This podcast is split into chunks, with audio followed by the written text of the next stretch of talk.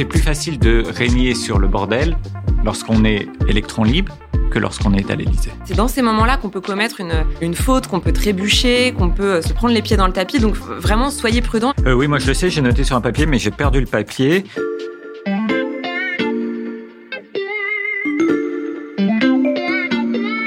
Salut, c'est Xavier Yvon. Nous sommes le lundi 20 septembre 2021. Bienvenue dans La Loupe, le podcast quotidien de l'Express. Allez, venez, on va écouter l'info de plus près.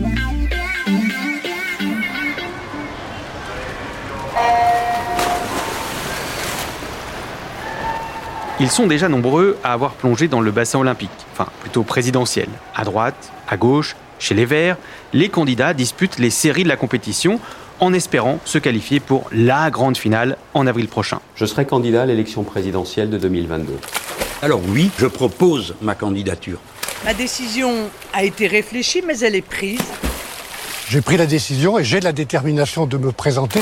Humblement, j'ai décidé d'être candidate à la présidence de la République française. Et pendant ce temps-là, il y en a un qui n'est toujours pas sorti du vestiaire. C'est le champion sortant, forcément favori pour conserver son titre.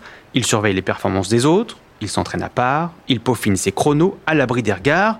Est-il aussi affûté qu'en 2017 Quand va-t-il se jeter à l'eau Et quelle sera sa stratégie de course? Autrement dit, Emmanuel Macron est-il prêt pour le doubler? C'est la question qu'on passe à la loupe aujourd'hui.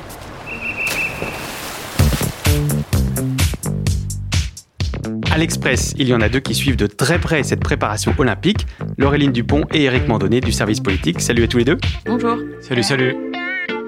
Est-ce que vous connaissez le programme d'entraînement d'Emmanuel Macron? Euh, bah non, non, non, non, c'est rien. Pas mieux. D'accord, et bien écoutez, c'est la fin de ce podcast. Merci à tous les deux d'être venus et à bientôt. Cet épisode a été fabriqué avec Louis Coutel, Margot Lanuzel. Non, non, mais enfin, on va quand même trouver des choses à raconter hein, parce qu'on travaille, etc. On le suit, donc. euh, D'accord, bah, je vous écoute. Mais Peut-être que euh, on ne connaît pas la stratégie d'Emmanuel Macron, parce qu'il n'a pas de stratégie. Ce qui est le meilleur moyen de ne pas la dévoiler. Parce qu'il y a une difficulté d'Emmanuel Macron en cette rentrée, c'est qu'il ne sait absolument pas quel est son principal adversaire. Est-ce que c'est Xavier Bertrand?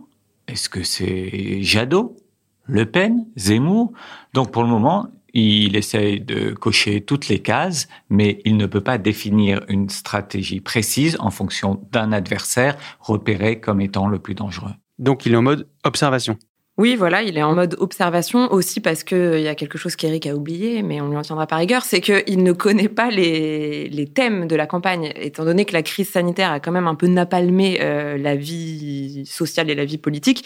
Là, il se demande quel thème va émerger, donc il est dans l'attente de voir si c'est le régalien qui va prendre le pas sur le sanitaire, si c'est euh, l'écologie, etc. Donc, pour l'instant, il est dans cette position effectivement d'attente avant de, savoir euh, sur quel sujet il va pouvoir vraiment se concentrer et, euh, et construire sa campagne. Donc il est, disons, dans une position du guépard, prêt à bondir. Sa stratégie, vous nous dites, dépendra des thèmes de campagne, des résultats des qualifications dans cette compétition. En attendant, est-ce que Emmanuel Macron a déjà choisi ses coachs? Est-ce qu'il a une équipe? Pour faire campagne 31, 56, 39 coups de bras, c'est bien, allez. Allez, c'est bien. Alors ça, c'est la meilleure question à poser sur Emmanuel Macron, parce que c'était déjà la grande question qu'on lui posait en 2017 et à laquelle il se faisait un plaisir de ne jamais répondre. Il y a eu tout un débat sur l'organigramme de l'équipe de campagne de Macron qui ne venait pas en 2017. Je pense qu'en 2022, Eric, arrête-moi si je me trompe, mais ce sera un petit peu la même chose. Ce qu'on peut dire, c'est qu'il y aura évidemment un directeur de campagne. Il y en avait un en 2017 qui était euh, Jean-Marie Gérier, qui est devenu préfet aujourd'hui, qui était vraiment un directeur absolument pas politique, très opérationnel. Là, en 2022, c'est difficile de dire quel directeur de campagne, quel profil de directeur de campagne il va choisir, mais en tout cas, on peut déjà constater qu'il y en a plein qui se positionnent pour être Hmm. directeur de campagne. Euh, on peut citer Clément Beaune, on peut citer Sébastien Lecornu, et tous ces gens ont des qualités pour devenir directeur de campagne, mais un ministre me disait aussi, ça va dépendre de la coloration, on y revient, qu'Emmanuel Macron veut donner à sa campagne. Donc même pour ça, il attend. Oui, et Laureline pointe, ça ne surprendra personne, là, une vraie difficulté de Macron, parce que sa tentation première va être de faire comme la fois d'avant. On ne change pas une équipe qui gagne. J'ai réussi une chose, je veux faire la même chose. Or, il y a une grande différence, c'est qu'entre-temps, il est devenu président. Et un président qui se représente ne peut pas agir comme l'électron libre qu'était Macron en 2016. C'est plus facile de ne pas avoir d'organigramme, c'est plus facile de régner sur le bordel lorsqu'on est électron libre que lorsqu'on est à l'Élysée. Est-ce que ses supporters, eux, attendent ou est-ce qu'ils s'organisent déjà pour le soutenir? Bah Là, en ce moment, on est euh, à fond dans le débat sur la fameuse maison commune. Donc, la maison commune, c'est un projet qui existe depuis, en gros, l'élection d'Emmanuel Macron et c'est censé être euh, une espèce de grand mouvement qui rassemblerait les différentes sensibilités euh, qui ont voté et qui soutiennent Emmanuel Macron. Donc là, le débat a été relancé par François Bayrou. Je pense qu'on peut le faire. Et je pense que c'est le moment de le faire. On ne pouvait pas le faire avant, on ne pourra pas le faire après. Puis ensuite, euh, il a été suivi euh, dans les colonnes du JDD par Stéphane Séjourné, qui est un conseiller politique d'Emmanuel Macron. Et donc, toute la question, c'est de savoir s'il faut ou s'il ne faut pas créer une espèce de grand mouvement comme ça qui viendrait soutenir Emmanuel Macron et qui euh, poserait aussi les fondations de sa future majorité. Parce que il y a un truc qui est assez clair dans la tête de Macron, c'est qu'il ne pourra pas, s'il est réélu, avoir la même majorité que euh, de 2017 à 2022. Il va falloir l'élargir, il va falloir la renouveler, etc. Maintenant, cette maison commune, c'est un projet qui semble très très compliqué à mener à bien et qui, euh, ça c'est un avis très personnel, à mon avis est un peu morné. Mais Eric a peut-être un, autre avis sur la question. Eric Personne ne s'entend sur l'expression maison commune parce que certains comprennent euh, grand parti démocrate quand d'autres disent maison commune, en gros, ce sont les marcheurs et le modem. Donc, euh, pour le moment, il y a une grande confusion. Et puis là, mais on a une spécialiste avec nous, est venu Édouard Philippe, qui va annoncer début octobre son parti. Alors, Laureline, moi, je comprends rien. Il fait, euh, le parti d'Edouard Philippe fait partie de la maison commune ou pas du tout? Ça, c'est le grand souhait des marcheurs, effectivement, et d'Emmanuel Macron lui-même. Euh, je crois que c'est plus un secret aujourd'hui, c'est qu'Edouard Philippe prenne sa part dans la maison commune, voire dirige la maison commune. Parce que c'est aussi une façon de le surveiller, j'allais dire. De le garder sous la main. De le garder sous la main, exactement.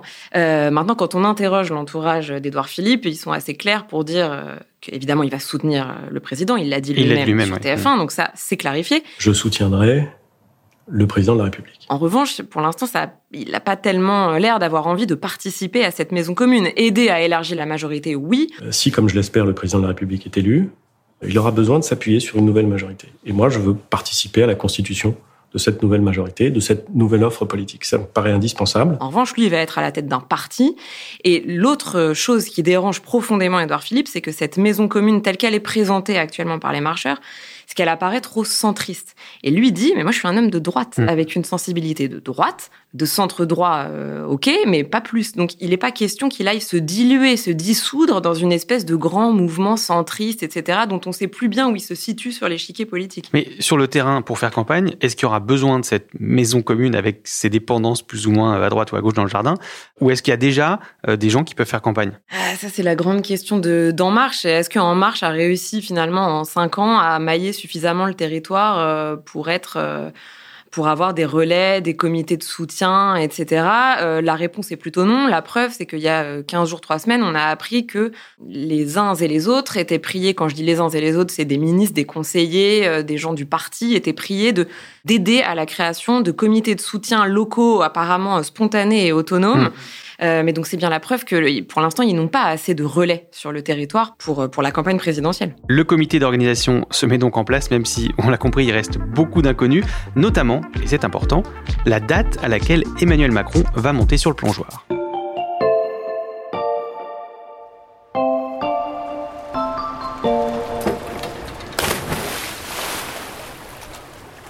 C'est un secret de Polichinelle, mais est-ce qu'on sait, euh, Laureline et Eric, quand Emmanuel Macron va officialiser son inscription euh, à la grande finale olympique? Euh, oui, moi je le sais, j'ai noté sur un papier, mais j'ai perdu le papier. C'est bien dommage. Non, l'idée pour Emmanuel Macron, c'est d'être en campagne le plus tôt possible pour être candidat le plus tard possible. C'est pour cela que depuis la rentrée, il mène campagne quasiment chaque jour avec l'idée de repousser le plus loin possible l'entrée en campagne euh, officielle. Il y a un précédent, c'est François Mitterrand qui avait attendu le 22 mars 1988, moins d'un mois avant le premier tour de l'élection présidentielle. Mais il y a des exemples contraires. Nicolas Sarkozy voulait aussi attendre le plus longtemps possible en 2012 et il avait été obligé d'accélérer et de se déclarer le 15 février. Un président sortant ne fait pas ce qu'il veut, il a un schéma en tête et puis ensuite il y a la réalité politique. Et alors, je vais quand même contredire Eric parce que sinon, euh, c'est pas très drôle. Jusqu'à il y a quelques jours, le message qui était euh, diffusé en Macronie, c'était euh, il va rentrer en campagne le plus tard possible. Il n'y avait pas tellement de débat sur cette question de la date d'entrée en campagne d'Emmanuel Macron. Néanmoins, j'ai croisé un ministre, et pas le moins influent, euh, qui me disait qu'en réalité, là, il observait l'évolution toujours de cette fameuse crise sanitaire, et qui n'excluait plus le fait de partir tôt pour prendre le contre-pied, justement, de ce qui avait été fait jusqu'à présent. Et il me disait, ce même ministre, que là, il avait même entendu Emmanuel Macron s'amuser à imaginer une déclaration de candidature début décembre, pour vraiment prendre tout le monde euh, par surprise. Je peux même dire que quelqu'un a suggéré à Emmanuel Macron dès cet automne d'annoncer sa démission et de provoquer une élection présidentielle en disant il y a la crise sanitaire, on a franchi une étape, on peut passer à autre chose. Bientôt, il y aura la présidence française de l'Union européenne. Il faut que la France soit prête. Et si on faisait la présidentielle tout de suite, mais l'idée n'a pas été reprise. Je vais vous demander de préciser parce que on a l'impression que c'est un avantage pour un président sortant de se déclarer le plus tard possible. Alors on a vu que ça a marché pour François Mitterrand, mais c'est quoi l'avantage de partir le plus tard possible? C'est que euh, un président se déclare le plus tard possible pour rester président le plus longtemps possible. Dès lors qu'il a officialisé sa candidature, il perd forcément un peu de, Hmm. du prestige de la fonction présidentielle. À l'inverse, quel serait l'avantage de partir plus tôt euh, en prenant tout le monde euh, à contre-pied, comme tu l'as dit tout à l'heure, Laureline? Bah, déjà, il y a l'effet de surprise que Macron adore. Enfin, il y a le fait de ne pas faire comme les autres, de disrupter, hein, Mhm. pardon pour le terme. Et puis, il faut être mobile, parce qu'il y a un exemple d'un président qui accélère pour prendre tout le monde de court, c'est Jacques Chirac en 2002, qui grille même la politesse euh, à, à Lionel Jospin et qui va profiter d'un déplacement à Avignon sans avoir prévenu quiconque. Et Jacques Chirac annonce sa candidature très très tôt, alors que euh, tout le monde, euh, pas Laureline parce qu'elle n'était pas née, mais des gens comme moi, glosaient déjà sur la déclaration tardive du président qui voulait garder son statut, sa posture présidentielle, blabla. Ça vous rappelle quelque chose, ça? Un peu. Dans ce calendrier de préparation, euh, il y a un élément euh, qui entre en, ligne de compte, tu en as parlé Eric, Emmanuel Macron va prendre la présidence de l'Union européenne au 1er janvier. Oui, ça c'est une date euh, importante. D'abord pour une raison de prestige international. L'Allemagne change de chancelier, Emmanuel Macron apparaîtra un peu comme le patron de l'Europe. Et jouer cette carte-là est toujours important quand les autres candidats ont du mal à se hisser à ce niveau-là. Là encore, ça rappelle Mitterrand en 1988, qui au début de l'année 1988 orga- avait organisé euh, toutes sortes de rencontres internationales qui ne servaient à rien en fait, mais juste pour de jolies photos avec des prix Nobel. Il avait convoqué à l'Élysée des dizaines de prix Nobel. Ça donne une certaine stature. Ça donne une certaine stature. Et puis l'autre raison, c'est que l'électorat d'Emmanuel Macron n'est pas forcément divisé euh, sur beaucoup de sujets, mais il y a un thème qui le fédère, c'est l'Europe, c'est la construction européenne. Et Emmanuel Macron est sûr de pouvoir parler à son électorat de premier tour, parler à son cœur de cible, c'est important, et la présidence française de l'Union européenne, ça permettra ceci. On ne sait donc pas encore quand le champion sortira du vestiaire. On vient de passer en revue sa stratégie, son calendrier de préparation, mais il reste un élément indispensable pour tout sportif de haut niveau, le mental.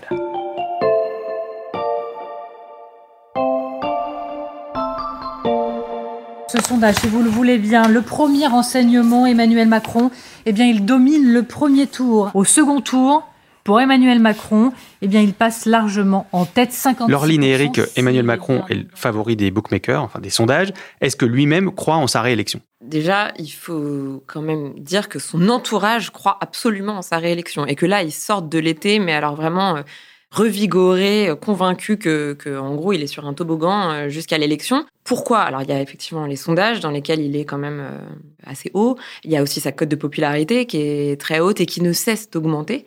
Et puis, il y, a, il y a aussi l'état de ses adversaires, évidemment. Alors, ils ont beaucoup regardé euh, l'été de Marine Le Pen. Ils sont nombreux à dire dans l'entourage d'Emmanuel Macron que on l'a absolument pas entendu l'été, qu'elle a fait une rentrée très tardive, qu'elle semble fatiguée, euh, qu'elle semble peu sûre d'elle, etc. Donc, ça les rassure. Il y a évidemment la présence de Zemmour en Macronie, on compte sur Zemmour pour piquer des voix à Marine Le Pen et puis aussi piquer des voix à la droite. Et puis il y a donc l'état de la droite qui est complètement éclaté, qui a toujours pas décidé par quel processus ils allaient désigner leur candidat. Il y aura peut-être deux candidats, Xavier Bertrand et un autre. Donc, donc tout ça, évidemment, les rassure. Et puis il y a une dernière chose qui est l'espèce de conviction au sein du gouvernement que la crise, finalement, la gestion de la crise va servir Emmanuel Macron parce qu'on va lui faire crédit de cette expérience. La crise sanitaire. La crise sanitaire, exactement. Parce que oui, on va lui faire crédit de cette expérience. Alors certes, on peut citer euh, euh, les masques euh, et d'autres sujets comme ça sur lesquels ils n'ont pas été très bons, mais mais finalement, c'est pas ça qu'on retient. Ça a été balayé par le reste de la, la gestion de la crise sanitaire qui a été quand même plutôt une réussite. Donc tout ça, ça donne confiance à l'entourage d'Emmanuel Macron.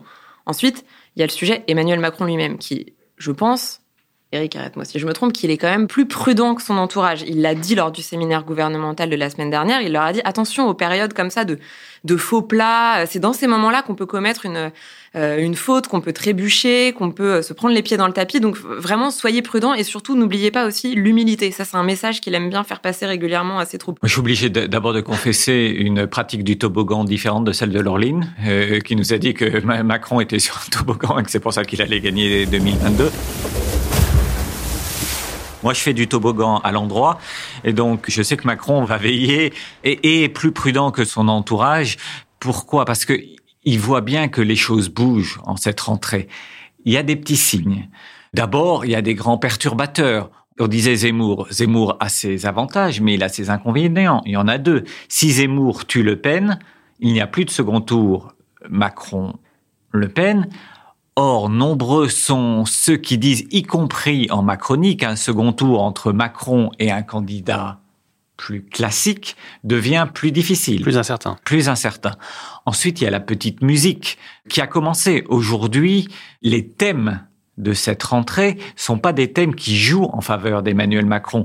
Et c'est en cela que Zemmour aussi est un grand perturbateur, c'est que chacun est obligé de réagir à la moindre virgule de Zemmour. Est-ce qu'il faut euh, appeler euh, son fils Mohamed ou Eric? Est-ce qu'il faut expulser tous les étrangers euh, délinquants? Or, à chaque fois que cette petite musique se fait entendre, la Macronie joue forcément en défensif parce que c'est un peu son talon d'Achille. On a bien compris que le champion en titre se jette à l'eau via un toboggan qui mène dans le bassin olympique.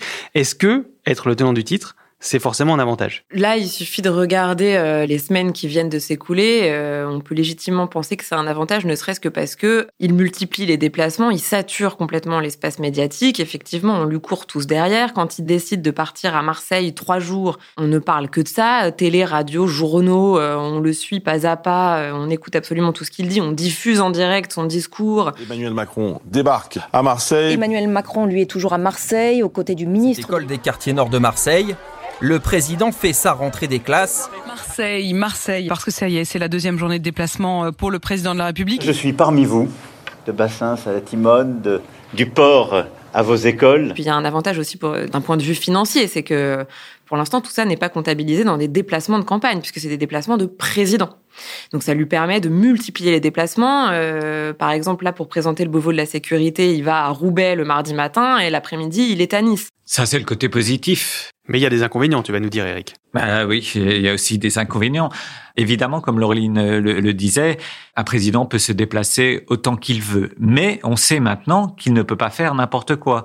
Nicolas Sarkozy, qui avait tenu des réunions publiques de présidents à Toulon dans l'automne précédent l'élection, l'automne 2011 2011. Donc certains frais euh, pour cette réunion publique avaient finalement été imputés au compte du candidat. Donc il y a une, une jurisprudence Sarkozy en fait. Oui, voilà. Maintenant, on n'hésite pas à imputer certaines dépenses que le, le, président voulait considérer comme des dépenses de son métier de président, comme des dépenses de candidat. Bon, bah grâce à vous, on a une euh, image mentale de Emmanuel Macron euh, descendant un toboggan.